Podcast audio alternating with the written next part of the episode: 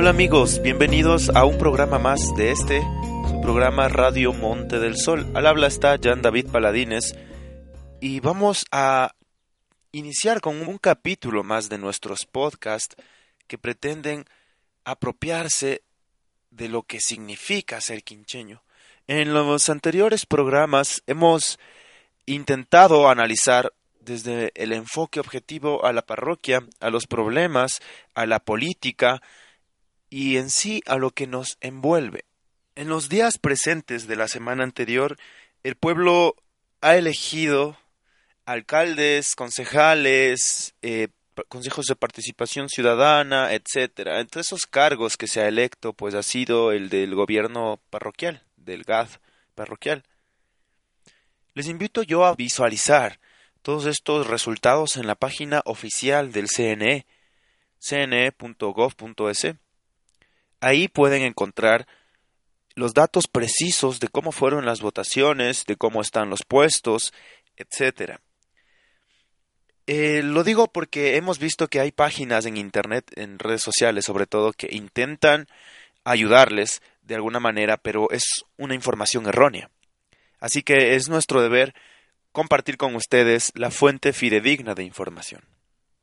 Sin más preámbulo en esta parte política, les invito también a que se den un paso en el capítulo en el que hablamos sobre la democracia. Es un capítulo muy interesante que les despertará un poco, que les hará pensar un poco sobre lo que se debe realizar, las acciones que debes tomar cuando puedes y tienes que sufragar, ejerciendo tu derecho como ciudadano de algún país. Les comentamos que ya, ya somos eh, dos mil seguidores de este podcast. Hemos realizado un sondeo. Eh, estamos avanzando, estamos avanzando a una medida natural, a un paso mediano. Estamos felices y contentos de que personas como ustedes nos puedan escuchar a diario en nuestro programa de podcast en la plataforma Spotify. Queremos agradecerles por su escucha y también por su ayuda. Hemos recibido bastantes críticas constructivas, buena retroalimentación de personas que escuchan y les interesa el programa. Y sí, nos gusta a nosotros también que nos ayuden de esta manera. Les agradecemos y les decimos que sí, cálidamente, en la medida de lo posible, estamos mejorando día a día nuestros esfuerzos por mejorar eh, a esta parroquia mediante la comunicación. Vamos a hablar en este capítulo de la historia del Quinche, ya no de los asentamientos prehispánicos, de los asentamientos coloniales, eh, más bien vamos a hablar de la parroquia en sí, cómo es que esta parroquia llega a formar, eh, llega a formarse en el centro donde está ahora. Si bien es cierto, sí, la parroquia no es la iglesia, como lo he mencionado en capítulos anteriores, no es el parque y no son sus alrededores, pero sí es el centro del Quinche y es ahí donde comienza todo. Así que vamos a tratar en el tema de hoy cómo es que la parroquia del Quinche llega al asentamiento actual. ¿Será que nuestros antepasados eligieron estar allí? ¿Será tal vez que la colonia nos obligó a estar aquí? ¿Quieres descubrirlo? Pues escucha nuestro programa completo. Bienvenido.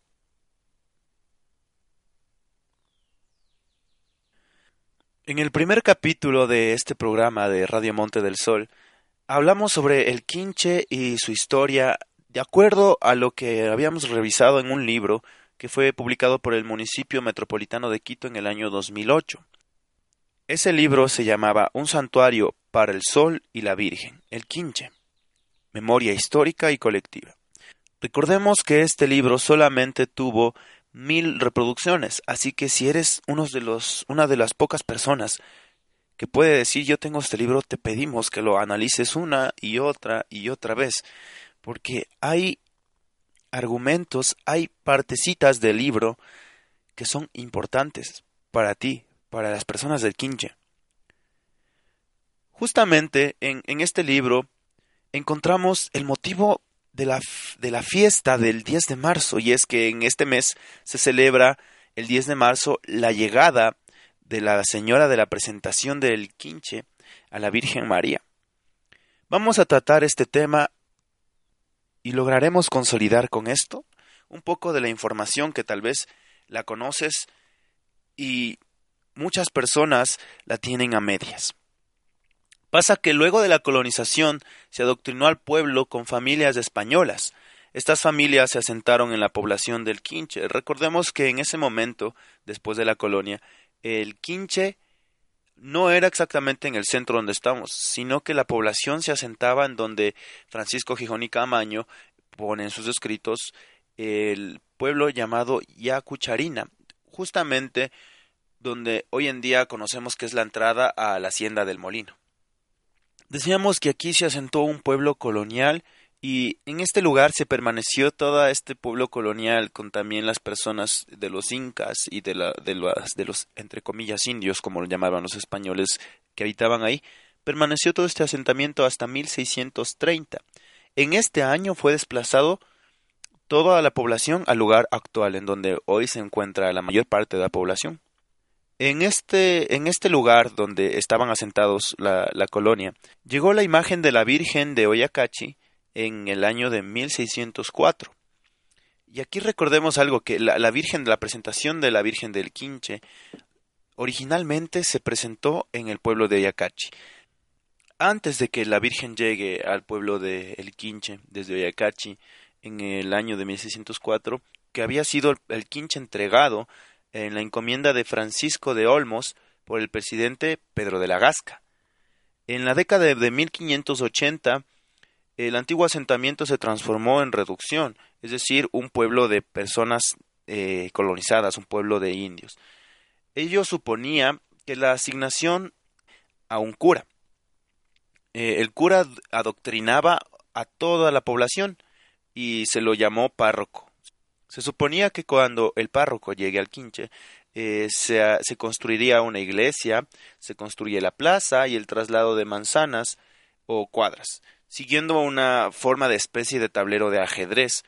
Recordemos que la colonia, en la colonia, la mayor parte de Quito y de las poblaciones en donde habitaron los párrocos fue creada con esta misma eh, especie de, de tablero de ajedrez, en donde justamente en, el, en la parte más central se encontraba el parque y la iglesia.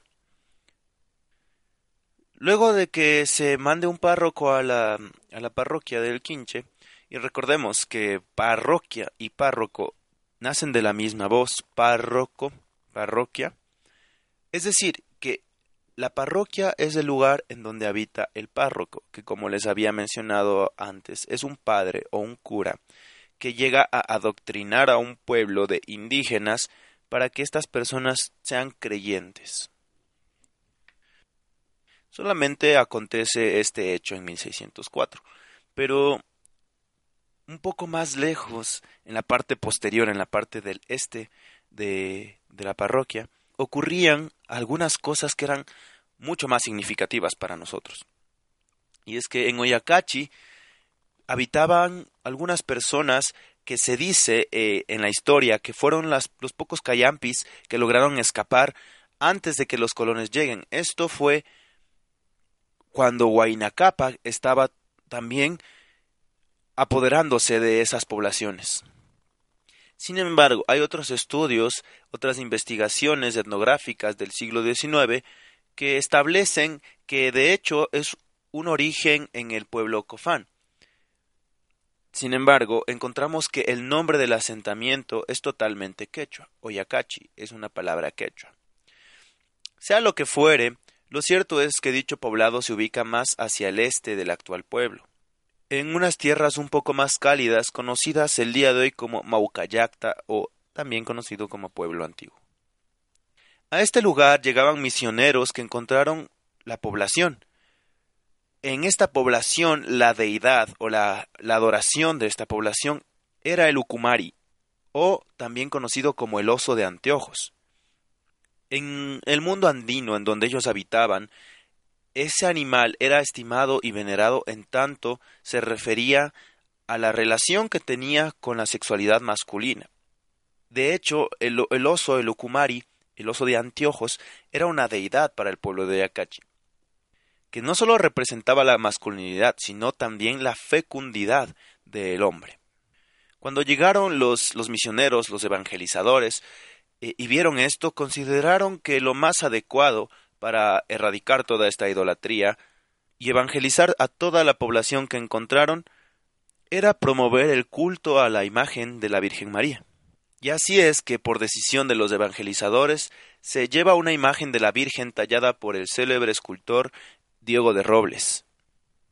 De este hecho nace un relato que es para legitimizar la devoción y realizar una justificación mítica y religiosa.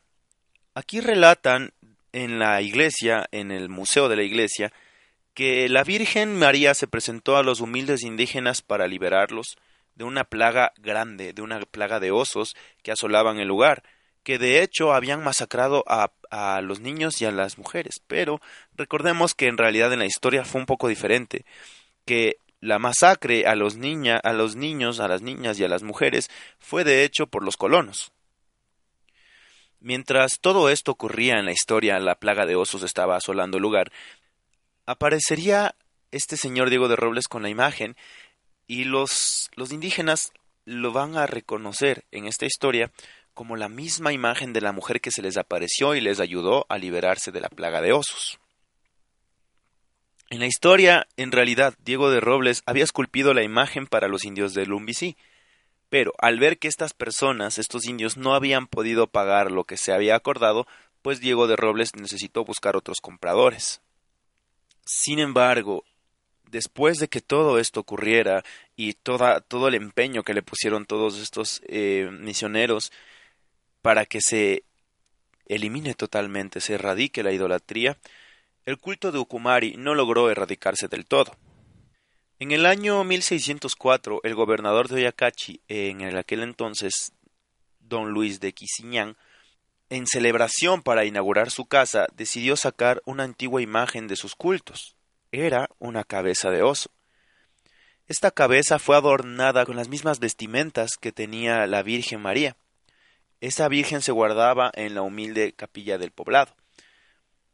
Esta noticia de profanación llegó hasta el párroco del Quinche, quien le informó lo que sucedió al obispo de Quito, en aquel entonces el fray Luis López de Solís, célebre por su promoción en la Real Audiencia de Quito al culto de María, llegó la noticia. Entonces el señor, este fray Luis, indignado, decidió el traslado de la población o sea, el señor decidió ir a la población y fue a parar al quinche. Ahí es donde él decide la prisión para el cacique y para su esposa. Pararon en las mazmorras de la cárcel de la audiencia, en donde murieron, seguramente como pasaba en esa época, sin siquiera haber recibido un juicio, sin haber sido juzgados. Ese señor Fray Luis López de Solís es la misma persona, bueno, es la misma escultura, de hecho, que está en el centro de la parroquia, en el parque. Justamente en el centro del parque, una escultura de un hombre que está señalando a un lugar.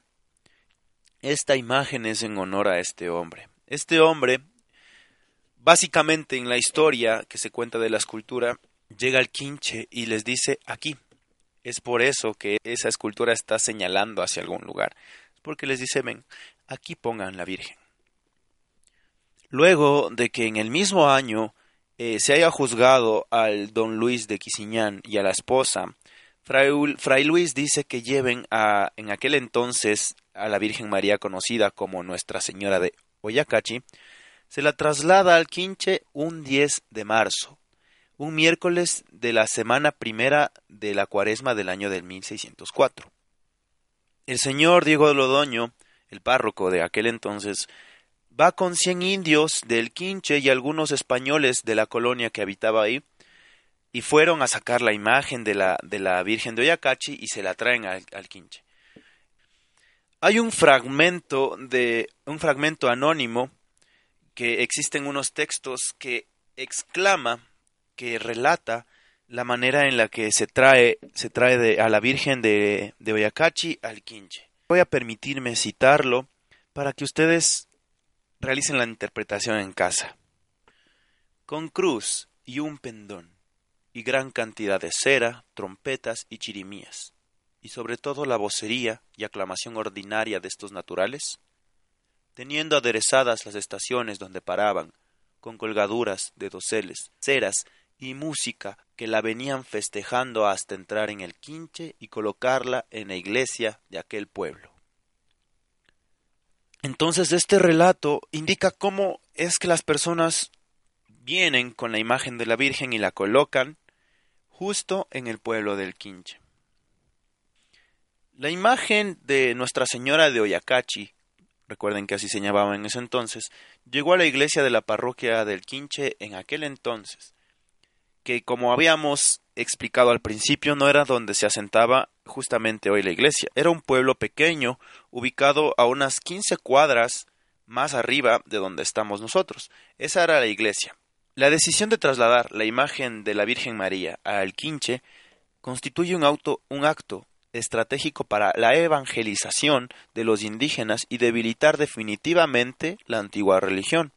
Recordemos que en aquella época las personas eh, se consideraban hasta antes y durante la colonia heliolátricas. De hecho, antes de eso ya se estaba pensando el traslado de la, de la Virgen de Oyacachi a otro lugar, a un lugar donde sea más accesible, puesto que como conocemos, cuando se camina es un poco inaccesible llegar a Oyacachi. De hecho, tenemos un pasaje que pasa por el, por el monte Tablón hacia atrás, que de hecho fue el camino que los evangelistas que fueron a Oyacachi tomaron.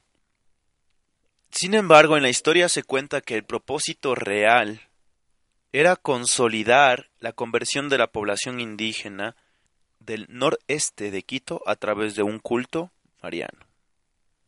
De esta manera logran desplazar definitivamente al ídolo del templo inca dedicado al sol, ya que una imagen religiosa con tal ponencia como es la Virgen del Quinche supera y se superpone al viejo culto de una religión antigua.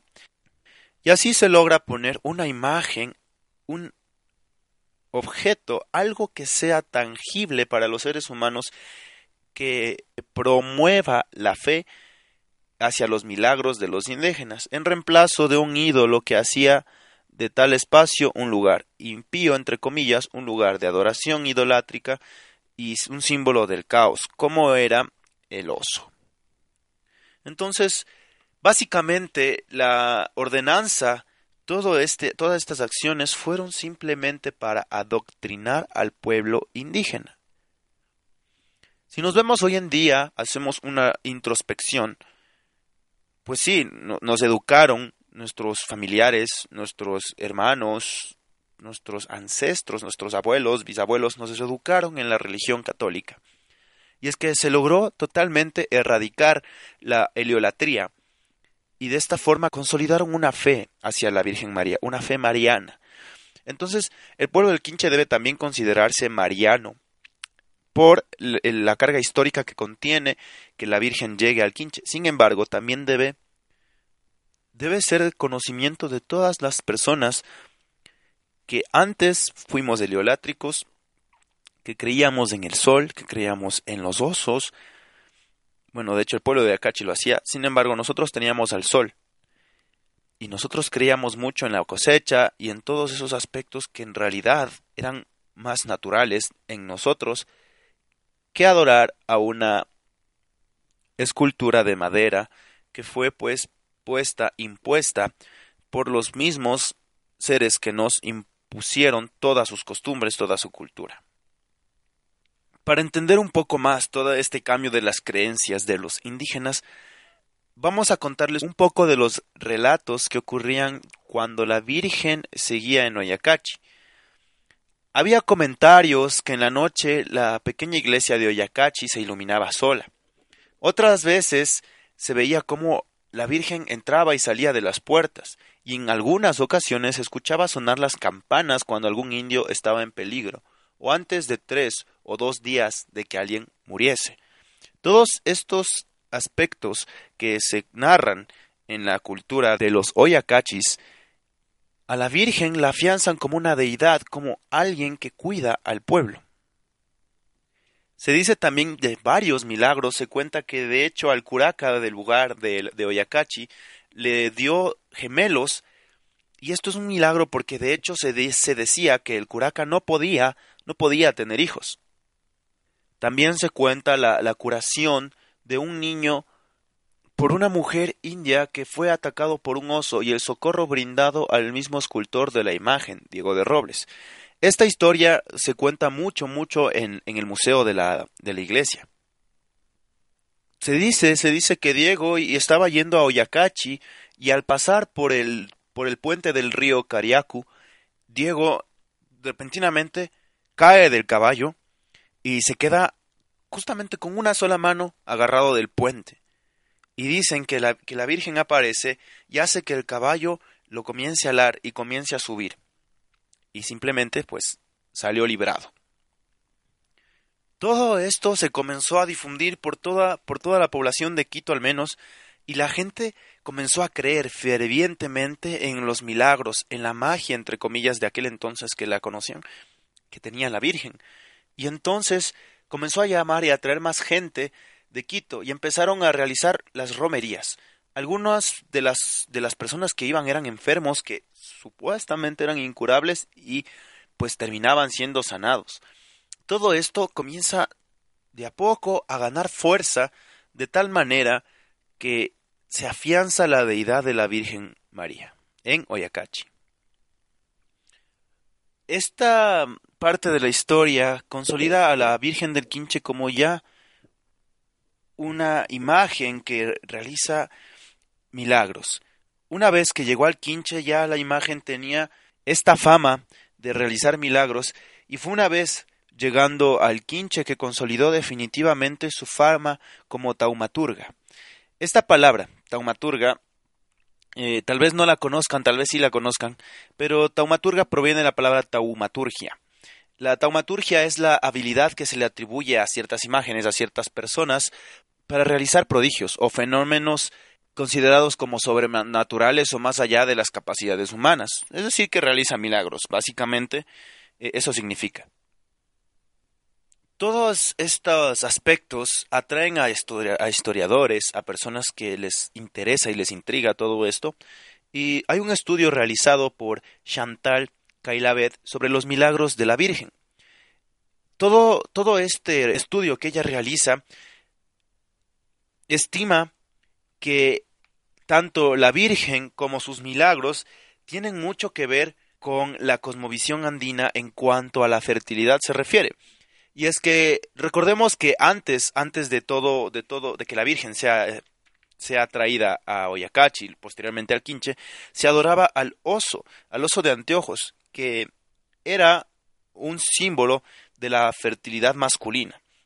En cambio, a la Virgen del Quinche se le atribuye todo en cuanto se refiere a la fertilidad femenina y a la protección de los niños. Hay relatos del Quinche que de hecho se, se cuenta que una señora, una indígena, que estaba embarazada y traía a la Virgen María como, como su madrina, eh, dio a luz y cuando dio a luz a los gemelos, a, a un par de, de, bebés, uno nació sin vida. Cuenta la historia que el papá, desesperado, cogió al niño en brazos, fue corriendo hacia el altar y le pidió por la vida de su hijo. Y el milagro sucede. La Virgen le otorga la vida al bebé y el bebé pues puede respirar y al fin tiene vida. Según Kailavet, este milagro pertenece a una tipología perfectamente identificada en, en Europa. Ahí se conoce la, la tipología de los santuarios de respiro, en los que se esperaba que la Virgen María resucite al bebé que nació muerto, aunque sea solo para darles el tiempo a los padres para que realicen la, la obra del bautismo, para que reciba el bautismo.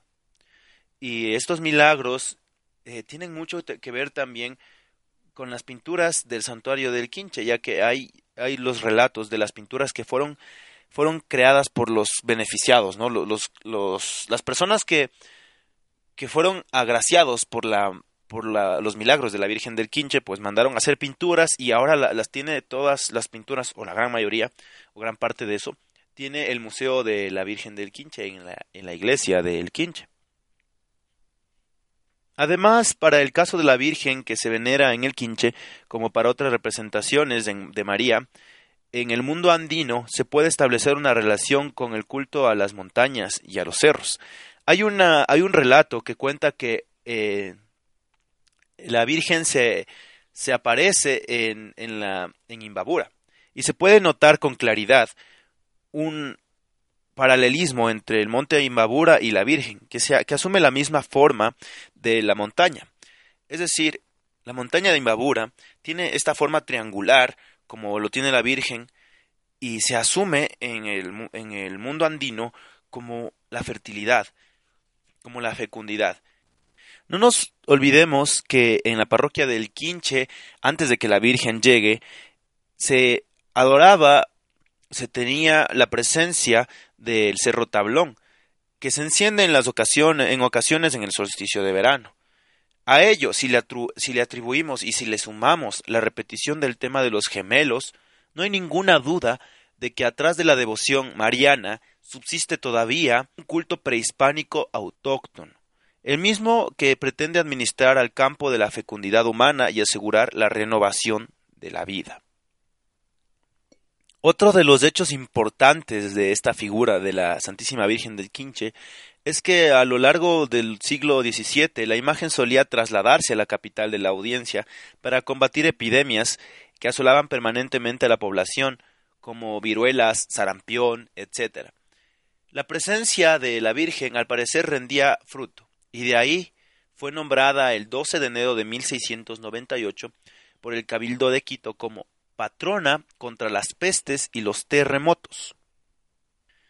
Todo esto hace que la devoción incremente y muchas personas comiencen a llegar.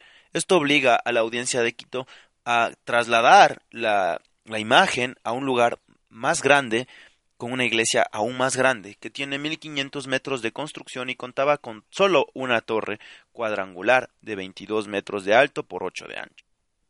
Sin embargo, de la primera iglesia, porque se, desarrolló la iglesia, la nueva creación de la iglesia en el siglo XX en el mismo lugar, aún queda el baptisterio, el Carmín de la Virgen construido en 1780, y parte del retablo construido en el 1665, y también la colección de cuadros que narran los más importantes milagros de la Virgen. A ello, obviamente, se le suma la pila bautismal que es de 1583, antes de que la sagrada imagen fuese trasladada desde Oyacachi. Otro de los hechos importantes de la historia nacional que influye en la Virgen del Quinche y por ende en el Quinche es que durante el siglo XVIII empezó a ser denominada Nuestra Señora del Quincho, Virgen de la Presentación, y durante este siglo la imagen se llevaba a Quito cada 20 de junio con el propósito de celebrar en su nombre una gran fiesta. Aquí en esta fiesta en elegido le daban la bienvenida al cabildo civil, en corporación y el eclesiástico con su prelado al frente. Las comunidades religiosas, todos los gremios y las tropas formando una larga calle con dos olas, con músicas marciales y con un sinnúmero de personajes que llevaba en sus manos hachas encendidas para iluminar la noche. En cambio, el día 21 de noviembre se escogió para celebrar otra fiesta en su honor, pero esta vez en el mismo templo, en la parroquia del Quinche, y con la presencia de romeriantes que acudían en peregrinación. Es decir, que las mismas personas, de hecho, en aquel entonces, que estaban en el parque del Ejido, o bueno, en el Ejido, venían caminando desde Quito hasta el Quinche para hacer la romería y llegar y festejar en la misma parroquia del Quinche el 21 de noviembre. Esta fecha, el 21 de noviembre, fue escogida porque simplemente eh, de ahí salen las fechas que solían entrar los clérigos a catequizar, bautizar y confesar a los indios de Oyacachi. En noviembre también recordemos que en esa época las lluvias dejaban de, caer en la ciudad de Quito, por ende en el Quinche. Entonces era por ende eh, la mejor época para eh, llegar al Quinche, pues el mes de noviembre. Es así como básicamente la historia de nuestra parroquia del Quinche se complementa, dando la unión de el contenido histórico prehispánico, precolono, con esta partecita que es postcolonial, en la que ya se establece la iglesia, ya se establece la religión, y podemos encontrar en estos ámbitos cómo es que se junta eh, de una manera introspectiva, de una manera muy profunda, la deidad de la Virgen con la deidad prehispánica del Monte del Tablón. Vamos a recordar que si juntamos esos dos, esos dos momentos históricos propios de un quincheño, podemos hacer una mezcla y, crear algo, algo hermoso, algo significativo para nuestra persona, para nuestra forma de existir en el mundo. Y es que si vas, en mi caso, en mi caso, si vas por, por, por la ciudad de Quito o si vas por otro país y mencionas la parroquia del Quinche, tal vez no va a ser muy conocida fuera del país, pero si mencionas al Quinche en cualquier parte del país, van a conocerlo. Es que la devoción de la imagen de la Virgen es tan grande que casi la mayoría de la población del Ecuador conoce a la parroquia del Quinche. Imaginemos el potencial turístico ecológico que tiene esto, porque el turismo religioso está, está presente desde el principio, como lo hemos dicho en, en este capítulo. Imaginemos el potencial turístico que tiene.